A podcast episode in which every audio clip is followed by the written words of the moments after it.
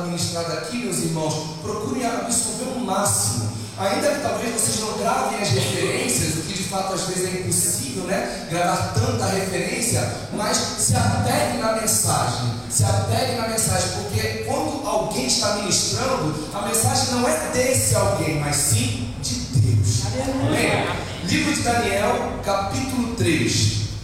Capítulo 3, nós vamos ler apenas ah, dois, três versículos Vamos ler do versículo 16 até o versículo 18. Daniel capítulo 3, do versículo 16 até o versículo 18. Para você que está sem Bíblia, se você quiser acompanhar, por gentileza, está aqui no telão. E a palavra diz assim: Responderam Sadraque, Mesaque e Abidnego e disseram ao rei Nabucodonosor: Não necessitamos te responder sobre este negócio. Eis que o nosso Deus, a quem nós servimos, é que nos pode livrar. Ele nos livrará da fornalha do fogo ardente e da tua mão, ó Rei. E, se não, fica sabendo, ó Rei, que não serviremos a teus deuses, nem adoraremos a estátua de ouro que levantaste. Amém? Feche seus olhos, vamos orar agora. Feche os olhos e abre o coração. Fala para o Senhor, Senhor, que essa palavra verdadeiramente possa me alimentar que essa palavra verdadeiramente possa me estruturar, não porque é o Joey que esteja pregando, mas pela palavra ser tua, e não existe nenhuma palavra que é lançada e volta vazia. Então, Senhor, toma minha mente, não, espera eu dar o sinal, não, meu irmão, já começa a orar, já abre a sua boca, já começa a clamar, fala, Senhor, eu poderia estar em qualquer outro lugar, mas eu me disponibilizei a estar aqui na tua casa, então fala comigo, fala com a tua igreja. Meu Deus, Senhor Jesus de Nazaré, neste momento queremos sincronizar, a Deus, cada vez mais no nosso meio, porque a casa é tua, a palavra é tua, a vontade é tua, vontade que é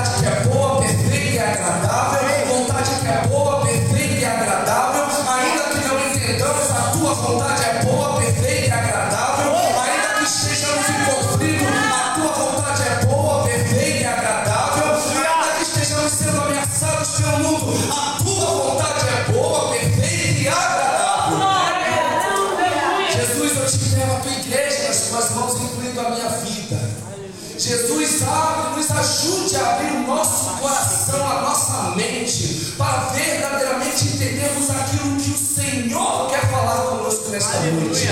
Senhor, como eu sempre digo, ó Deus, que os lábios sejam os meus, mas que a voz seja a tua. E que a tua voz, ó Deus, possa alcançar onde a minha não alcança. Que a tua voz, ó Deus, possa operar da forma que a minha não opera.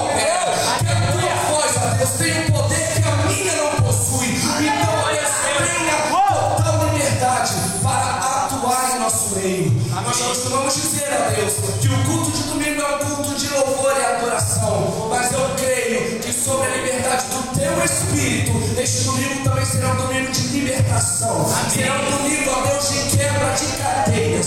Será um domingo, ó Deus, de quebra de muralhas. Será um domingo, ó Deus,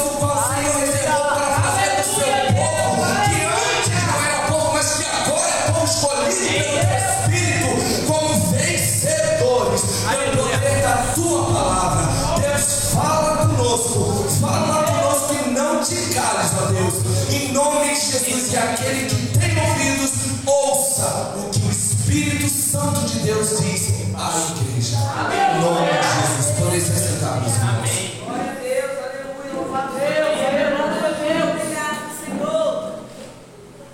Aleluia. Glória a Deus. Não espera o povo pegar para glorificar, não, meus irmãos. Glorifica.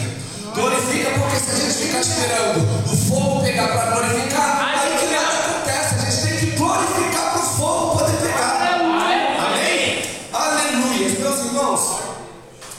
acho que hoje eu vou precisar ligar o ventilador. Me desculpe, perdão. O texto que nós acabamos de ler é um daqueles textos que nós costumamos dizer que é muito famoso, que quase todos já tiveram acesso, né? já viram, já ouviram. É um daqueles textos que poderiam, de repente, a sua fama, melhor dizendo, poderia ser comparado com a abertura do Mar Vermelho, o duelo de Elias contra os profetas de Baal, os sete mergulhos de Naamã, enfim. Esse texto, ele faz parte da minha vida e faz parte da minha adolescência. Eu lembro que alguns anos atrás, quando eu tinha 12, 13 anos, a minha tia, ela, uma tia que morava mais próximo de nós, ela sempre passava lá na minha mãe e me pegava aos sábados à tarde para me levar nos cultos de libertação, nas consagrações, ah, passava para me levar nos cultos jovens, nas conferências, enfim. Então, por volta aí dessa idade, de 12 a 13 anos, foi exatamente a idade a qual eu comecei a caminhar minha tia me levando. E minha tia ela sempre foi apaixonada por essa mensagem. Então, todas as vezes que eu a acompanhava, que ela tinha oportunidade, ela ministrava essa palavra. Ela é quase uma doutora em Mesaque Sadraque e Abednego, de tanto que ela ministrava. E de tanto acompanhar, eu fui aprendendo. De tanto acompanhar, eu fui absorvendo. Né? Ah, e às vezes, mesmo estando em casa, ela sempre ministrava essa palavra para gente, numa conversa ali com bolo, café, daqui a pouco estava minha tia falando sobre a mensagem de Mesaque, Sadraque e. E por que eu estou falando isso? Porque é muito importante para você que tem um filho, para você que tem uma filha, trazê-los para a casa do Senhor. Eu ressalto isso justamente para trazer a mais a responsabilidade que está escrito em Provérbios 22, 6, que diz: Coloque a criança no caminho que se deve andar, e quando estiver mais velho, ele não se desviará. Aleluia. E por que, que eu digo isso? Por testemunho próprio. Minha, através da minha tia, Deus plantou a semente no meu coração. Por volta dos 12 a 13 anos, eu comecei a caminhar. Aos 16 anos, com um pouco mais de maturidade, eu aceitei a Jesus. Aos 19 anos, eu desviei. Aí fiquei desviado dos 19 até por volta aí dos 27, dos 28 mais ou menos. Quando de repente a chama voltou a acender. Aleluia! Semente que a minha tia havia plantado, levada pelo Espírito Santo de Deus, levou anos, mas floresceu. Aleluia! Glória a Deus! Daí eu voltei para a igreja, voltei para os pés do Senhor e aqui estou para glorificar o nome dele. Aleluia! E eu até lembro com essa história, né? Claro, todos nós, talvez, muitos de vocês já tenham lembrado. A história do filho pródigo, após atingir uma certa idade, ele resolve se aventurar, investe tudo que tem, gasta tudo que tem, aproveita a vida e quando ele se depara um pouco além com as realidades, com as dificuldades, ele vai se lembra do caminho de retorno. O caminho de ida muitas das vezes não importa, o importante é o caminho do retorno, que é exatamente saber para onde nós devemos voltar, que é na casa do E com o passar do tempo, estudando, me desenvolvendo através da palavra e na palavra, esse texto ele deixou de ser um elo entre tia e sobrinho e passou a ser uma das minhas bases de entendimento para o que verdadeiramente é adoração, para o que verdadeiramente possa vir a ser o poder da adoração através de Mesaque, Sadraque e Abednego, nós vemos, né, todos nós vemos, como nós é, possivelmente já sabemos, eu vou continuar dando sequência, nós vemos a manifestação do poder de Deus de maneira extraordinária, através da adoração de Mesaque, Sadraque e Abednego. E para você que já conhece a história, talvez você pergunte, mas peraí, adoração? Mas eu não vejo Mesaque, Sadraque e Abednego tocando teclado como Yuri. Eu não vejo Sadraque Abednego dançando como um anjo. Porque, infelizmente, a sociedade, o cotidiano, a gente acaba acreditando que louvor e adoração está baseado e, resumido apenas no ato de cantar aqui em cima.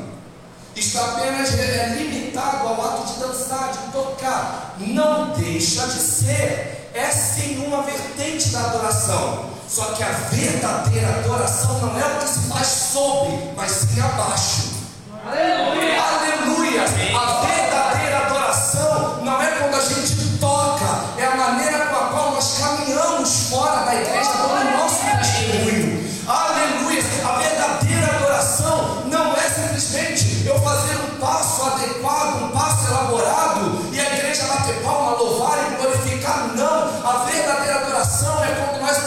Identificamos que os nossos passos eles precisam ser alinhados com a vontade de Deus.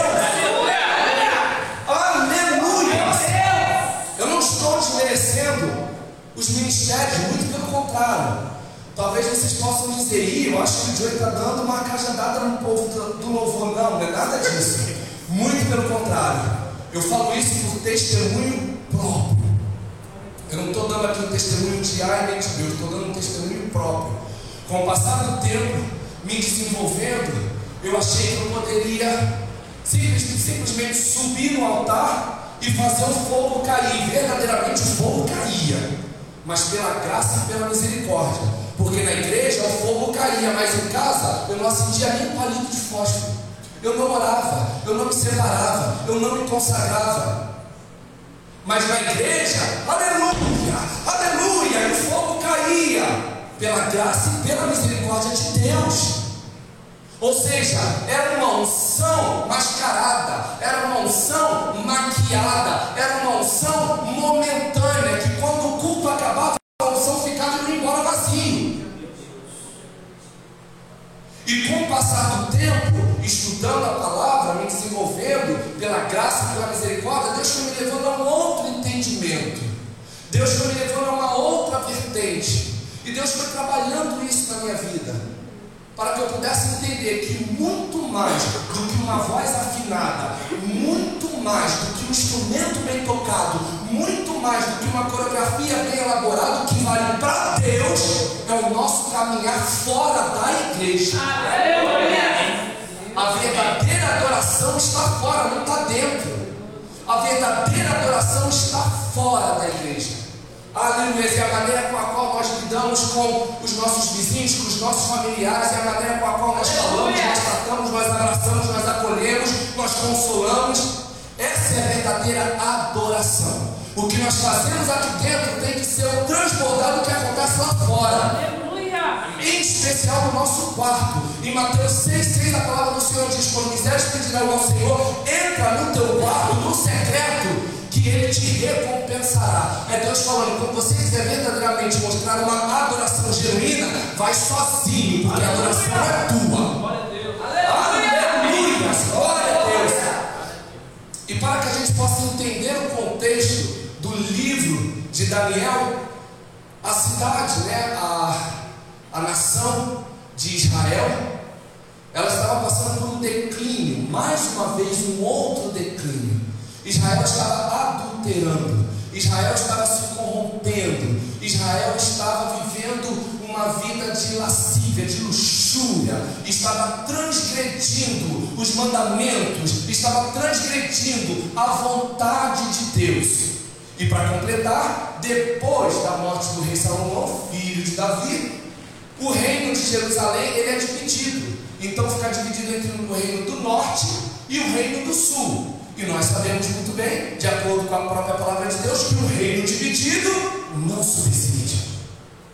E a própria palavra do Senhor diz que o reino, a cidade ou a casa dividida em si mesmo, ele não prospera, ele não avança, ele não cresce.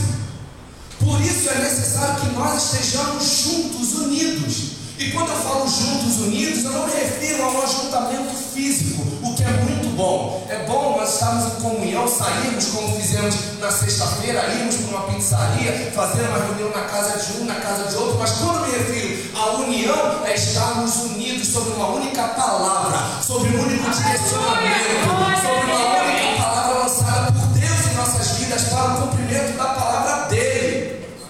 Não pode haver divisão é divisão nos ministérios, é divisão na, na igreja, é divisão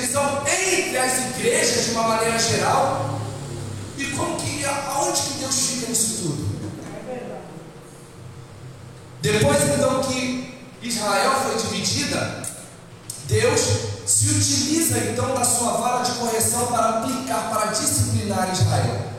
E Deus autoriza e permite que o rei da Babilônia, na época, Nabucodonosor, invadisse Jerusalém e sitiasse Jerusalém. E assim Nabucodonosor fez. Nabucodonosor é aquele rei que superou Faraó. Nabucodonosor é aquele rei mais tirano do que Faraó foi. Nabucodonosor é aquele que foi muito mais transgressor do que Faraó foi. Só que Nabucodonosor era um homem visionário. Nabucodonosor era um homem de visão. Poxa, você está falando isso de Nabucodonosor, um homem tão cruel? Sim, porque meio das coisas ruins a gente consegue extrair coisas boas. Nabucodonosor era um homem que tinha um poder, um domínio de controle, um domínio de liderança. E a gente tem muito que aprender com Nabucodonosor. Ele invade Jerusalém, e justamente quando ele faz de todos aqueles israelitas, todos aqueles judeus escravos, ele orienta que no meio de todos aqueles cativos que fossem separados aqueles que eram dotados de conhecimento. Para quê? Para que ajudassem na administração do reino não deixariam de ser escravos, não deixariam de ser cativos e trabalhariam justamente a favor do reino. Então Nabucodonosor libera uma ordem para as penais. As penais, que era o chefe dos eunucos, você vai separar então alguns os mais inteligentes, vai separar alguns os mais bem dotados de entendimento para trabalhar, para somar administrativamente no reino da Babilônia e as penais, diante de todos aqueles prisioneiros, diante de todos aqueles escravos, começa a ser guiado pelo Espírito Santo de Deus. E a gente pode perguntar, mas como assim? As penais ele era um, um pagão, as penais ele, ele, não, ele, ele não adorava somente a Deus, mas quem disse que Deus precisa que alguém seja A ou B para ele usar? Ele usa quem ele quer na hora que ele quer, na hora que ele quer. E as usadas por Deus para selecionar Daniel, aleluia, Zananias, Misael e Azarias, que posteriormente passariam a se chamar Belsazar, Mesaque, Sadraque e Abidinho. E você pode perguntar, mas por que mudou o nome? A mudança de nome era um costume que os povos antigos tinham. Sempre que eles capturavam um, é, um povoado que eles faziam da, da, da, é, de algumas pessoas cativas, escravas, eles, por algum motivo, eles trocavam o nome daquelas pessoas, justamente para demonstrar domínio, para demonstrar poder como um ato de humilhação. Em algumas situações, para, para demonstrar também mudança de vida, ou seja, todos esses homens que foram cativos, eles estavam, de certa forma, mudando de vida. Eles eram livres, agora escravos eles, eram, eles adoravam apenas a um Deus, agora estavam inseridos em um contexto completamente pagão, idólatra a todos os outros deuses. E para completar, eles tiveram seus nomes alterados.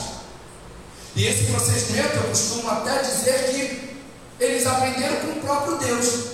Porque Deus que começou com essa mudança de nome, né? De Abraão para Abraão, de Sarai para Sara, de Jacó para Israel, de Oséias para Josué.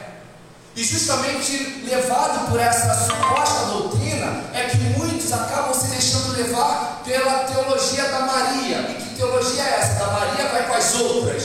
E, que, e, e o que você quer dizer? Porque as pessoas acham que só porque Deus mudou o nome de todas essas pessoas, também mudou o nome de Saulo para Paulo. E não! Paulo sempre foi chamado Paulo e sempre foi chamado Saulo. A, a, a questão é que ele tinha duas nacionalidades. Ele era Saulo, ele era judeu, ele era da tribo de Benjamim, por isso que o seu nome tem a raiz Saul, porque ele vinha exatamente da tribo do rei Saul, que foi o primeiro rei de Jerusalém. Então foi posto um ó para derivar do nome do rei, então passou a ser Saulo, ou seja, da tribo de Benjamim. E Paulo, por ele ter nascido em Tarso, na Sicília, que era uma província romana. Então Paulo, ele sempre teve os dois nomes. E isso a gente vê em Atos 13, 9, que diz, todavia Saulo, que também se chama Paulo, só que as pessoas elas não estudam, elas não leem, elas não compreendem e falam, quando Deus mudou a vida de Paulo, ele se chamava Saulo e Deus mudou a vida dele, ele passou a se chamar Paulo. Não, ele sempre teve o nome, Saulo e Paulo, Saulo e Paulo. Ou seja, completamente divergente do que a gente costuma, né? A ouvir, a descrever. As penais então mudam o nome de Daniel, de Hananias, de Misael e de Azarias. E isso aponta diretamente para uma mudança de identidade. Isso aponta diretamente para uma descaracterização. Esses homens, eles eram fiéis a Deus, esses homens, eles tinham uma rotina e eles foram escravizados, eles foram lançados em um ambiente completamente desfavorável. E para completar, para transbordar ainda o copo, eles tiveram seus nomes modificados, para que até mesmo eles se esquecessem quem eles mesmos eram. Porque é muito fácil a gente estar num ambiente e com o passar do tempo a gente esquecer da nossa identidade. A gente passa a falar o que os outros falam, a gente passa, passa a fazer o que os outros fazem, a gente passa a se comportar como os outros se comportam, a gente passa a ter trejeitos como os outros possuem trejeitos, e aos poucos a gente vai perdendo a nossa identidade, a identidade que Deus nos deu. Quantos estão compreendendo? Amém. Aleluia! Só que Mesaque, Sadraque e Abidinego e Daniel, consecutivamente, eles demonstram uma adoração a Deus. E que adoração é essa? Foi a fidelidade em ter todo o seu exterior, em ter todo a, a, o seu exterior alterado, modificado, mas dentro dele, deles, intactos. Intactos em essência. É, é, é, como se eu ouvisse eles dizendo: vocês podem mudar a minha geografia, porque eu saí de Jerusalém e vim para a Babilônia, vocês podem me inserir em um ambiente completamente desfavorável, porque não é nada agradável para mim estar em um ambiente completamente idólatra. Vocês podem mudar o meu nome, mas não pode mudar a minha essência de adorador.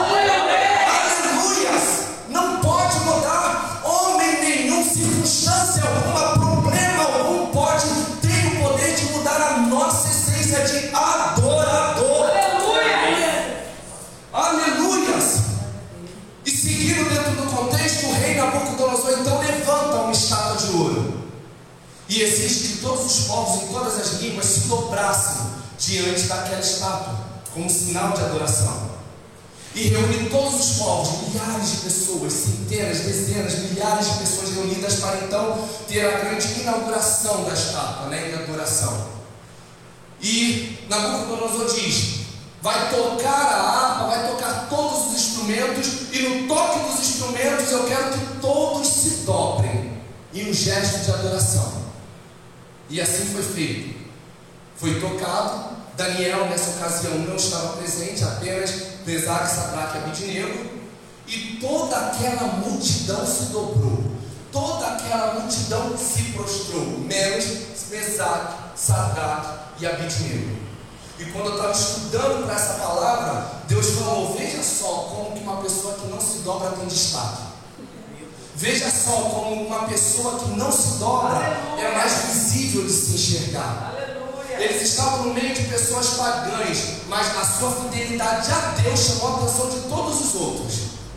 E Deus está falando para nós nessa noite que nós possamos nos manter fiéis que no meio de mentirosos, nós que somos verdadeiros seremos notados. No meio de idólatras, no meio de nós que adoramos somente a Deus, nós seremos notados. No meio de adúlteros, nós mantendo a nossa fidelidade a Deus e no nosso relacionamento, nós seremos notados. Aqueles que mentem, que roubam, no meio de todos eles, nós mantendo a nossa retidão diante de Deus, nós seremos notados. Aleluia! Aleluia! Não é pelo fato de estar no meio de um grupo A, de um grupo B, que a gente precisa se comportar como eles. Nós precisamos fazer a diferença.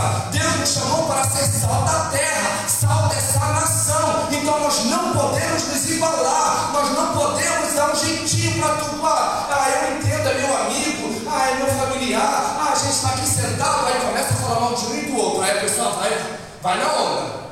Daqui a pouco bebe um pouquinho, a pessoa vai na onda. Daqui a pouco dá, dá um tapinha no cigarro, a pessoa vai na onda. Daqui a pouco, olha que bonitinho, aquele rapaz ali, não sei o que, e eu acho que ele ficou interessado em você, a pessoa vai na onda. E daqui a pouco se perdeu e não se deu conta. Que está completamente perdido. Por quê? Porque já perdeu a essência.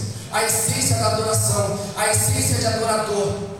E qual é a essência do adorador? Não é simplesmente louvar melodicamente mas é se manter fiel à palavra. Aleluia, Deus! Aleluia! Deus. Mesaque, Sadraque e se destacam porque eles não se dobram. E uma, um dos governadores, uma das pessoas que estavam ali, olha para eles e, e vai direto para o rei, batendo no ouvido do rei e diz: Não, Senhor, o Senhor não fez um decreto para que todos, todos, todos se dobrassem? Só que existem três judeus aí que não se dobraram. Existem três judeus aí que tiveram a oportunidade de se prostituir, mas não se. Existem três judeus aí que tiveram a oportunidade de roubar, mas não roubaram. Existem três judeus aí que não se dobraram à prostituição, ao roubo, ao adultério. E aí, o que, que a gente faz com eles? Daí então Nabucodonosor manda chamá-los para entender o que estava acontecendo. E Nabucodonosor diz: Olha, vocês não se dobraram diante do primeiro toque, eu vou ressoar o novo toque, eu vou dar ordem para que seja novamente soado. E se vocês não se curvarem, vocês serão jogados na fornalha do fogo ardente. E aí vem o texto que nós lemos. Mesaque, Sadraque e Abednego devolvem essa afronta e diz: Nós não nos dobraremos por trazendo, né, conjecturando, para que vocês entendam melhor. Nós não nos dobraremos porque nós servimos apenas a um Deus. E nós confiamos nesse Deus. E nós cremos que o nosso Deus vai nos livrar. Nós cremos que nos 45 minutos do segundo tempo, nenhum minuto já para o tempo acabar, o Senhor vai entrar com provisão. Isso é fé é acreditar que a fornalha está sendo acesa por você, mas você se mantém intacto. Aleluia. É acreditar que Golias está vindo ao seu encontro, mas você se mantém intacto. Aleluia. É você ver que o leão e o urso estão vindo em sua direção, mas você se mantém intacto. Aleluia. Inabalável, pautado na palavra, fortalecido na fé. Aleluia. Aleluia. E para completar no mesmo versículo como nós vemos, eles ainda dizem assim: se não, ou seja, se Deus não fizer, porque a vontade é dele, ele livra se ele quiser, ele abre a porta quando ele quer, se ele quiser, ele cura quando ele quer, se ele quiser, ele fecha a porta quando ele quer, se ele quiser. Então aqueles estavam agora passando a confiança para a soberania de Deus, dizendo: e se ele não fizer, ainda assim nós não vamos nos Glória Aleluia! Glória a Deus! É muito bom, é muito bom, né? Glorificar diante de uma palavra dessa. Nós vemos homens fiéis, homens retos, homens íntegros. Pena que não é a realidade que a gente vê hoje em dia, inclusive dentro das igrejas. As pessoas muitas das vezes elas se deparam com diversos problemas, seja separação, problemas de saúde, problemas financeiros, problemas dentro do próprio ministério, inclusive, se dobram, se prostram, justamente para supostamente não morrerem. Muitas pessoas elas se veem cativas no próprio relacionamento por se dobrarem. Muitas pessoas se veem cativas no próprio ministério por se dobrarem. Muitas pessoas se veem cativas no próprio trabalho por se dobrarem. E Deus está falando, só preciso da tua fidelidade. Eu só preciso que você seja fiel. Eu só preciso que você aguente firme. Aguenta firme. Porque a provisão já foi liberada. Só está aguardando o momento certo. E justamente por não ver o momento certo, é que muitos de nós deixamos, deixamos de cumprir deixamos de ser fiéis para sermos infiéis. Então, Mesaque, Abednego diz: ainda que ele não faça, nós não adoraremos. É como se eles estivessem meio que ajudando a composição daquele louvor que diz: se Deus fizer, ele é Deus, se Deus não fizer, ele continua sendo Deus. Ou seja, na Mesaque, Sadraque e Abednego dizendo: se Deus nos livrar, glória a ele, mas se Deus não livrar, glória a ele também. Glória a Deus. E é essa a concepção que nós precisamos ter, meus irmãos. Se eu estou passando por uma enfermidade, se eu estou buscando, se eu estou clamando, se eu estou suplicando o Espírito de Deus, campanha, vindo aqui e até agora nada aconteceu, nós não podemos enfraquecer a nossa fé, a vida continua. Aleluia. A gente precisa continuar na caminhada, porque existe um propósito. E ainda que não entendamos, nós precisamos fazer o nosso papel, que é sermos fiéis. Aleluia. Aleluia. Nabucodonosor então se vê furioso com aquela afronta. Mesaque, Sadraque e Abednego foram ousados, eles humilharam o próprio rei na frente de todo mundo. Qual é o rei que quer ser humilhado na frente de todo mundo, né? Ninguém quer ser humilhado, quem dirá uma pessoa de posição. O rei então exige, pede que a fornalha seja acesa sete vezes mais. Sete vezes mais do que a temperatura que normalmente era acesa. E para muitos que talvez não tenham conhecimento, dentro da teologia existe uma matéria que se chama numerologia bíblica. Essa matéria, ela não diz o poder que os números têm, porque o número não tem poder algum, tá? Não tem poder algum. Algumas religiões tomaram essa, essa ideia para poder enganar, para poder, enfim, usurpar, mas os números não possuem número algum. Mas é certo que eles possuem alguns significados que nos ajudam a entender algumas situações do passado. Por exemplo, o número 4. O número 4 normalmente indica uma mudança de vida, uma mudança de ciclo, uma mudança de fase. Quando Jesus, após ser batizado, que ele foi para o deserto, ele passou 40 dias e 40 noites no deserto. Ou seja, uma mudança de ciclo. Quando Moisés recebeu a, a, a, os 10 mandamentos, Moisés passou exatamente 40 dias e 40 noites no Monte Sinai, ou seja, mudança de ciclo. Quando o povo saiu do Egito em busca a, a, caminho da terra prometida, o que era para ser 40 dias foi 40 anos. Ou seja, uma mudança de ciclo. O número 8, por exemplo, é um número que representa a aliança. Por quê? Porque instituído por Deus, no oitavo dia após o nascimento, todo, todo judeu deveria ser circuncidado, como justamente uma representatividade da aliança do homem com Deus. E o número 7, de igual modo, o número 7, ele representa a plenitude, a perfeição. Então aqui era Nabucodonosor dizendo, eu quero que a fornalha seja ardente, seja aquecida ao máximo, de maneira plena, para que eles queimem, para que eles torrem lá dentro. E assim foi feito. A fornalha foi acesa, a ponto dos soldados que estavam levando Mesaque, Sadraque e Abidnego terem morrido, tamanha temperatura. Ele manda então que atasse, né, que amordaçasse Mesaque, Sadraque e Abidinego e joga eles lá na fornalha. E daí então, Nabucodonosor, eu consigo visualizar exatamente dessa maneira. Nabucodonosor na mesa com os amigos, eu joguei, viu só? Eles foram respondões, eles quiseram me humilhar, eu coloquei eles no lugar deles, viu só o meu poder?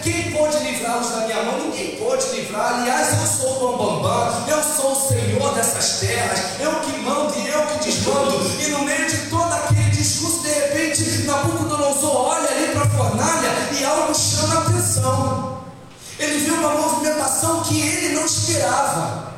Ele viu uma movimentação estranha. Ele, ele pensou, é, o que está acontecendo ali? Eu estou vendo uma movimentação, uns vultos passando ali, e acredito que ele chegou um pouco mais perto, talvez dentro das possibilidades, e ele olha e fala: peraí, para de falar, para de falar. Nós não jogamos três homens na fornalha ardente. Aleluia. E aquelas pessoas que estavam bajulando, aquelas pessoas que estavam ali babando ovo, aquelas pessoas que estavam ali idolatrando na computadora, disseram: Sim, ó rei, nós lançamos três. Nabucodonosor diz: Pois eu, aleluia, eu vejo quatro, eu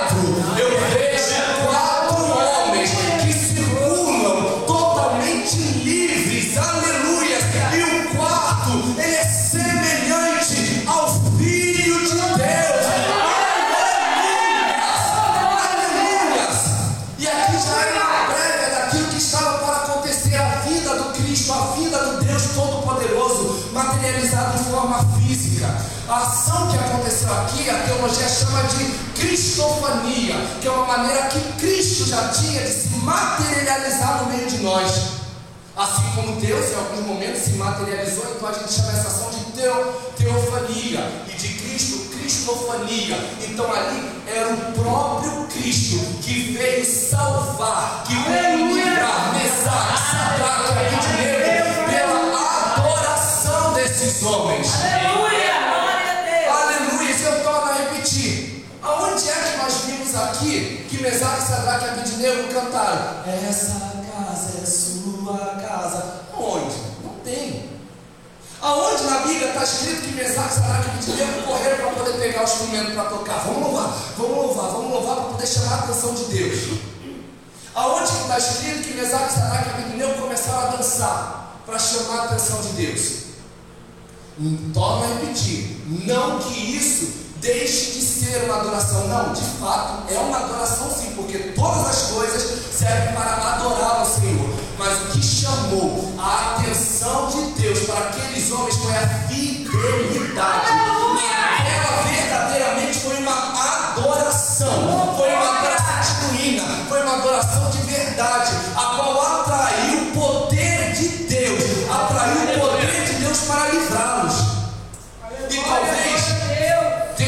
cartaz de hoje, vocês podem ter pensado, o poder da adoração. Então talvez o Joey deva ministrar em, João, em, em Atos 16, onde Paulo e Silas estavam louvando e adorando, orando, e perto da meia-noite Deus mandou ali um terremoto. Louvado seja Deus. Ali nós também vemos a manifestação do poder de Deus através da adoração de Paulo e Silas.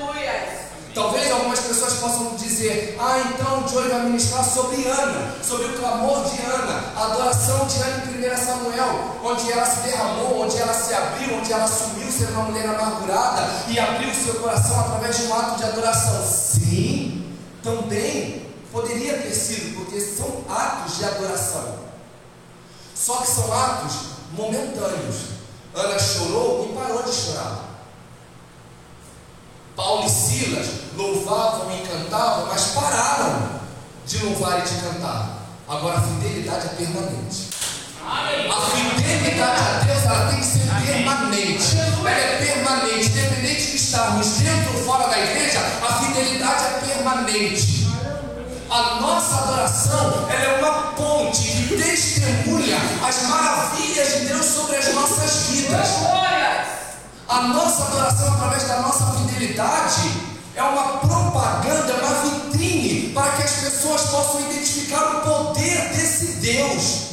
As pessoas vão ver, poxa, o Michel, o Michel está até hoje trabalhando no Uber, poxa, mas é uma situação tão complicada, deve estar tá sofrendo, deve estar tá passando por um vento, aí passa um mês, dois meses, três meses, Michel ali com um sorriso no rosto, Michel ali com todos os motivos para desanimar, mas Michel de pé, vindo para a igreja para louvar a Deus, faça chuva, faça sol, Michel sorrindo, postando imagens do Rio de Janeiro, postando situações é, positivas no Facebook. Isso é fidelidade.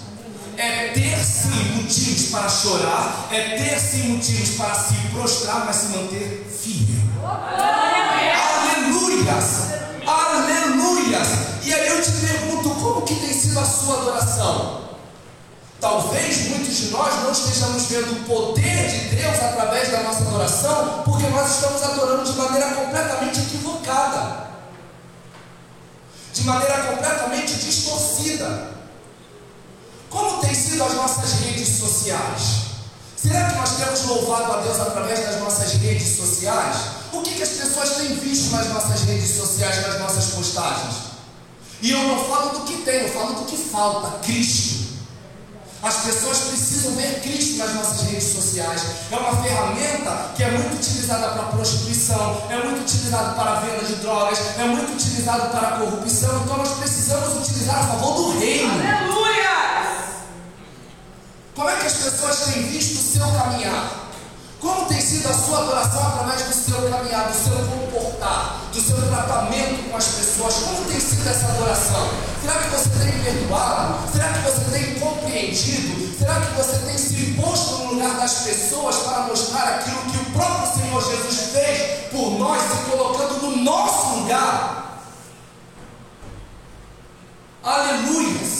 Como é que tem sido a nossa adoração no falar? Será que aquilo que nós estamos falando está agradando a Deus? Será que os lugares que nós temos frequentado está agradando a Deus? Será que as coisas que nós temos posto a mão têm agradado a Deus? Será que as coisas que nós temos visto na internet têm agradado a Deus? Será que os planos, os projetos e as intenções que nós temos nos nossos corações têm agradado a Deus em louvor?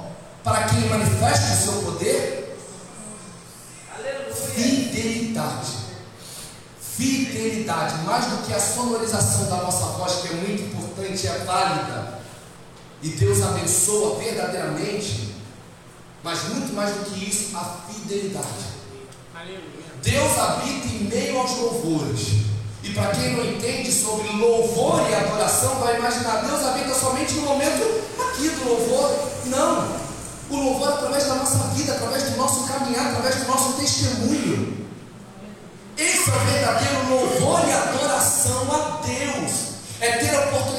Pecar e se manter reto. É ter a oportunidade de mentir e se manter na verdade. É ter a oportunidade de adulterar e se manter na fidelidade. É ter a oportunidade de falar mal de A e de B e liberar uma palavra de vida, de edificação.